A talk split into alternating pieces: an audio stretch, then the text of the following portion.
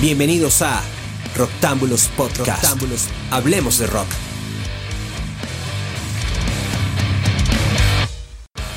Muy buenas tengan todos, bienvenidos a una nueva edición de Los Infravalorados del Rock, un podcast de Rocktámbulos. Yo soy Frank Hernández y les doy la bienvenida a esta tercera edición dedicada a Judas Priest. Eh, ya estuvimos hablando acerca de los discos Turbo y Ram It Down. Ahora vamos a hablar de un tercer disco y por supuesto me van a acompañar nuevamente Facundo Guadaño y Roger Proban. Pero sin mucho más preámbulo vamos a escuchar este comienzo que arranca así.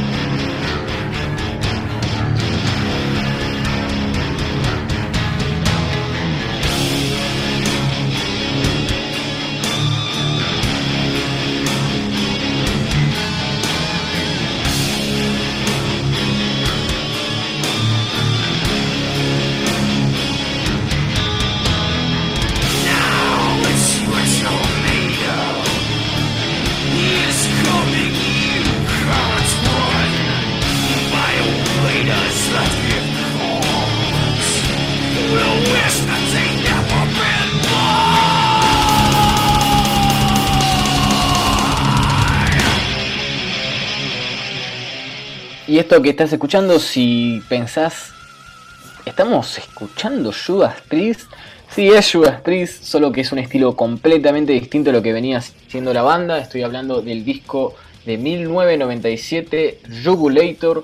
Un disco que vino 6, perdón, 7 años después de que la banda editase uno de sus discos más celebrados, que es Painkiller y que introducía no solo un nuevo cantante, que estamos hablando de Tim Ripper Owens, sino de un rumbo musical bastante, bastante contrastante con lo que venía haciendo la banda. Básicamente pasamos de, de ser, de que la banda sea épica y ganchera a ser oscura y retorcida, inclinándose mucho más hacia el group, group metal, el trash, hay fuertes influencias tanto de Pantera como de Slayer, principalmente en los solos, el tema de Slayer.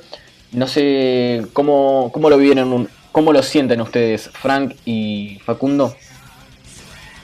Sí, a mí particularmente eh, me parece también un, disco eh, bastante agresivo, bastante pesado. Eh, tirando al trash metal incluso, y que, y que suena distinto, pero distinto para pesado, ¿no? Que es lo que generalmente al metalero eh, no le molesta, porque eh, a lo que no quiere el metalero es que suene distinto, pero hacia lo suave, pero cuando es más pesado, en teoría le gusta.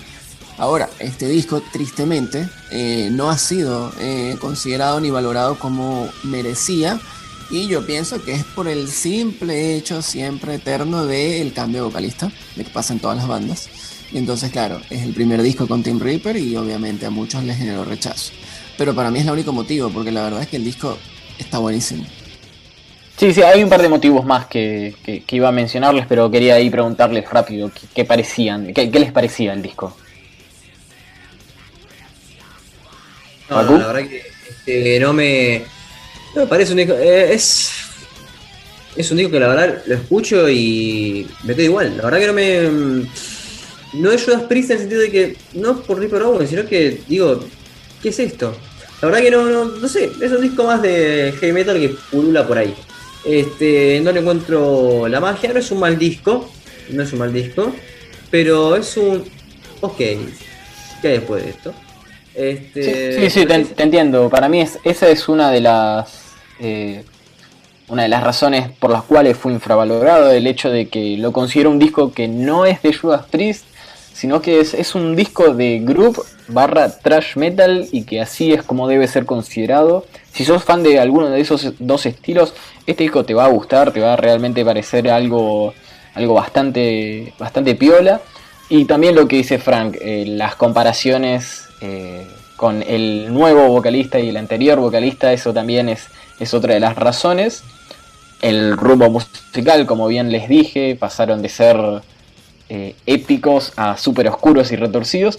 Pero también hay otra razón que la mencioné al principio eh, sin, hacer hincapié. Y es que pasaron 7 años entre, entre Painkiller y Jugulator. Y se generó una expectativa desmedida. Además de que 7 años en ese entonces era una eternidad para, para un sucesor.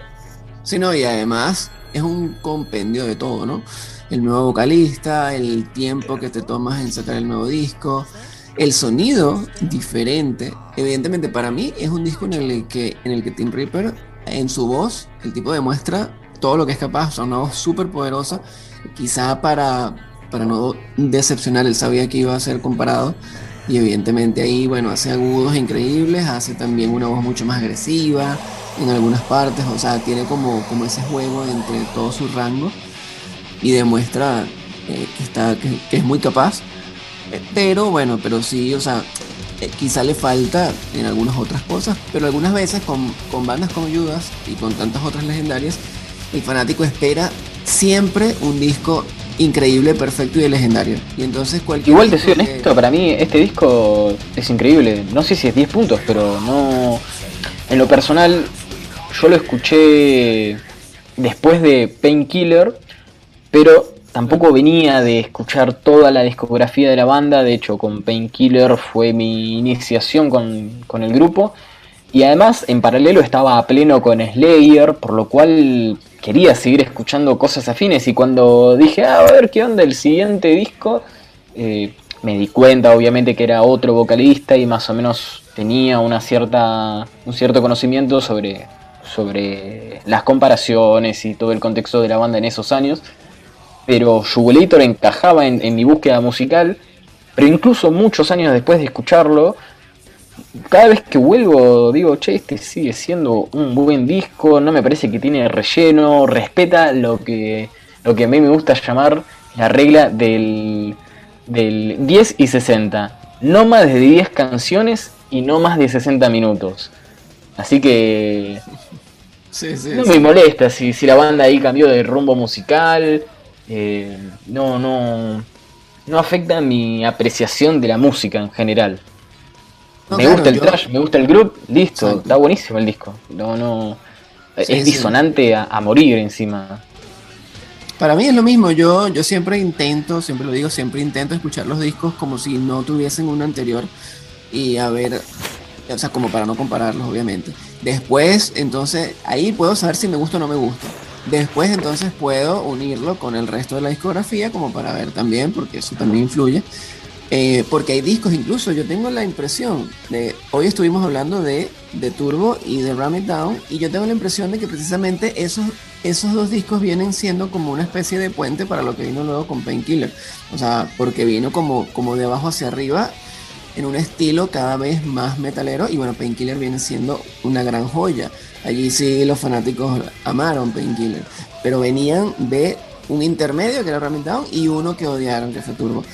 Entonces, obviamente, cuando les das a los fanáticos esa, esa esperanza de que volvimos a ser la banda que alguna vez eh, fuimos, y después se va el vocalista, y entonces cambias de paso el estilo, y ahora haces un estilo que parece es más trash, entonces medio que dicen, ah, no, pero esto otra vez nos vuelven a cambiar. Pero es eso, es el miedo al cambio. Para mí es simple miedo. De, de, hecho, si, se, si me lo permitís, para mí Judas Priest con Painkiller no volvió a ser lo que era antes subió de nivel completamente. Fue, o sea, pocas bandas habían lograron reinventarse con una contundencia a esa altura de su carrera. Eh, Ram It Down fue el. No, perdón, Turbo Lover fue el décimo disco. Painkiller fue el doceavo, entonces con más. Eh, es mayor mérito. Pero siguiendo con esa línea, Jugulator tiene esa, para mí tiene esa agresividad, solo que baja el, el porcentaje de epicidad en la música y sube la oscuridad. Recién estaba, estábamos escuchando Death Row, que me parece uno de los mejores temas de este disco, todo ya cómo empieza, todas esas voces. Eh, no, no, no le veo fallas a este, a este disco, para ser completamente honesto. a ver, pero para mí que si estoy escuchando varios discos en sí de cualquier banda, de repente pongo este y me parece un disco más. ¿Qué es lo que le ven este, a este álbum para que sea destacable? ¿Qué, qué, es lo que le encuentran que digan eh, ahí es lo más de lo más? Para mí todos los, todos los temas tienen riffs bastante distinguibles los solos me parecen fantásticos también. Creo que los varios de los mejores solos de, la banda los escuché en este disco. Y si no, simplemente porque me parece un gran disco de, de, group y trash metal. No, no, no hay mucho. O sea, la, verdad que no, no. Hay, hay cosas que a veces no, no tienen mucha explicación de. Mirá, la verdad que logré trascender, perdón Frank, logré trascender el, el, legado de la, musical de la banda y pude ver la esencia pura de las canciones y me gustó, ¿viste? Por eso digo, este por ahí no es un disco para los fans clásicos de Judas Priest, sino para los fans del group y el thrash metal. Exacto, claro, claro. Queda medio ahí en un limbo, pero es eso, ¿viste? Es lo típico, o sea, al fanático de la banda que le gusta el sonido que venía haciendo la banda, muy probablemente no le va a gustar, como es lo que ocurre, pero a muchos otros es posible que les guste y que ni siquiera se han enterado. Por ejemplo, un fanático del trash a lo mejor ni sabe que Judas Priest tiene un disco que suena así. Eh, porque piensa que Judas no hace eso. Y resulta que mira así, un disco y que además le quedó muy bien. Eh, yo, en respuesta a lo que dice Facu, eh, yo considero que es eso, la agresividad. Me parece que este es un disco destacable porque suena muy agresivo y porque además Tim Ripper es un vocalista que es muy bueno y demuestra allí que tiene mucha madera para hacer para hacer, hacer metal, para hacer metal a lo grande. Es una lástima, bueno, que no haya funcionado. Quizá no funcionó en Judas precisamente porque tiene un estilo mucho más eh, tirando a lo agresivo, al trash y no tanto al heavy metal clásico, que es lo que Judas siempre ha sido. Eh, pero, pero más allá de eso, eh, es un disco que tiene buenos temas. A mí particularmente me gusta el último, el, el, disco, el tema largo, Cathedral, Cathedral Spires. Spires que es una canción como distinta, o sea, no es tan, tan así como el resto del disco, pero más allá de eso también es un tema que, que viene a, hacer algo, algo medio novedoso en el que Tim Ripper una vez más demuestra sus capacidades vocales. Y bueno, siento que, que tiene como para todos un poco, para todos los que les gusta el metal pesado. Pero claro, ahí como te decía, es lógico que alguno, que alguno piense que no, pero no está Halford o no, no está, no es lo que venían haciendo, eh, a mí no me gusta esto, yo quiero el Judas de siempre y bueno, es respetable. Acá se da una situación muy similar a lo que le pasa a los fanáticos de Iron Maiden con Blaze Bailey y Bruce Dickinson, que muchos te dicen, ah, bueno, no, estos discos no son tan malos, pero con Bruce serían mucho mejores. Claro. Por ahí se puede, si nos, si nos permitimos soñar, este Jugulator con la voz de Rob Halford podría, no podría, no, estoy seguro de que tendría la aprobación de los fanáticos. Sí, sí, sí, es verdad, es verdad, es muy probable. O tendría una mayor, un mayor porcentaje de aprobación, ¿viste?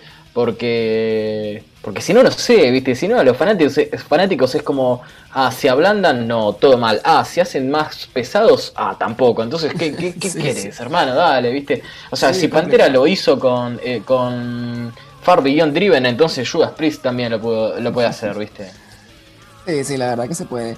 Y bueno, ¿cuál sería para, para ti? Uh, pero, ah, ah, un, último, un último pensamiento. Pensemos que los 90, la mitad de los 90 para para el inicio de los 2000 no eran los mejores años para las bandas clásicas de, metal. Y, ah, claro. y el hecho de que Judas haya dicho, che, para, pongámonos más agresivos, más oscuros, más disonantes, más retorcidos y no hayan intentado colar influencias del new metal, Exacto, me parece destacable. ¿eh? Me parece tipo, ahí hubo una, una, una decisión bien hecha. Sí, o sea, obviamente, eh, quizá el tema groove eh, tuvo que ver con esa fusión de lo que se estaba escuchando en el momento, pero no cayeron en Cantera, Machine Head, si no me equivoco, también, viste, o sea, Estuvo bien. Sí. Eh, ahí descanso mi caso. sí, no, te quería preguntar era que cuál es para ti el tema, el mejor tema. Sin dudarlo, Bloodstain, de este, de este álbum que me parece que todo fanático del metal debería escucharlo. Si después no te gusta el disco, todo bien, hermano, pero este tema te tiene que gustar. Escuchemos entonces Bloodstain de Judas Priest acá en Los Infravalorados del Rock.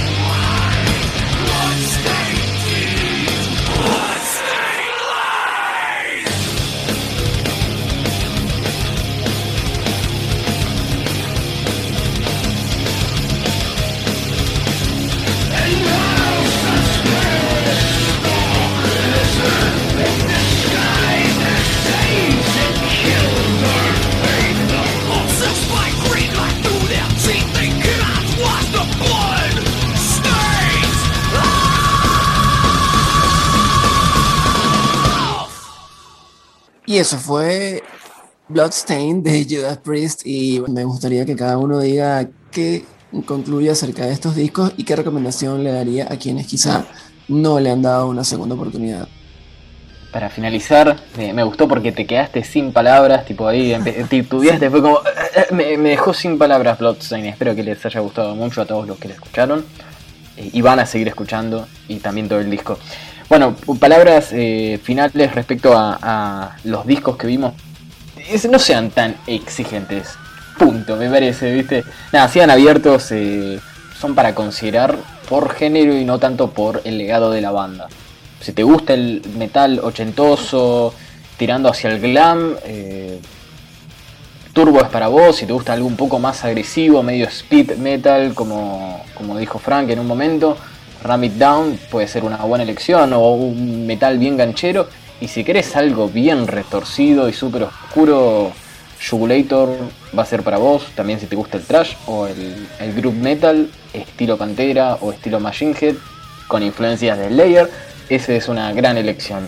No mucho más que eso, tratar de poder escuchar las canciones de una manera más pura. No, bueno, a ver, este. Lo que les diría es, este, básicamente lo, que dijo Roger. A ver, Turbo, denles oportunidad porque es que de los 80 que siempre está bueno para darse una refrescada. Eh, el otro, Ram It Down, es este Turbo, pero más este, machirulo.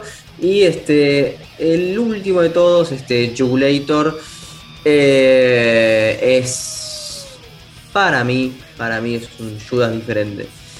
Y recién lo escuchamos y lo escuché de nuevo y dije, sí, no, esto es, esto es Judas diferente. Pero bueno, hay gustos para todo.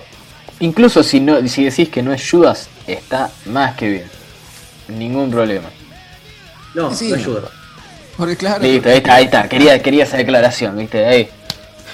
No, y está bien, está bien porque es parte de, lo que queremos también eh, demostrar un poco acá. Que, eh, o sea, cuando, bueno, ya llevamos unos cuantos programas de estos, hemos hecho, hemos pasado por eh, varias bandas legendarias y en general siempre, o sea, todos los discos que son infravalorados en algo, o sea, que fueron infravalorados, tienen en común el hecho de que significaron un cambio drástico en la composición del artista o en el estilo que estaba haciendo.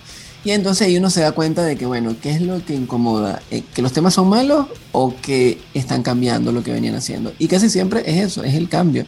Entonces, obviamente, cuando pasa mucho tiempo, que es el, es el caso con todos estos discos, son discos que ya tienen más de 10 años, entonces está bueno escucharlos de nuevo ahora con una mente más abierta y sin esa expectativa del disco, el disco anterior y cómo venían. No, escúchalo como, como una cosa aparte y es muy probable que empieces a ver algunos detalles y a valorar algunas canciones que te van a parecer buenas, incluso aunque suenen como otra banda, pero no importa.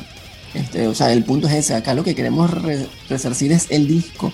Es quizá, quizá la banda, bueno, hizo otras cosas después, pero este disco este, o sea, no era tan malo, pero en su momento quizá llegó en el momento inadecuado, que también influye mucho. Exacto.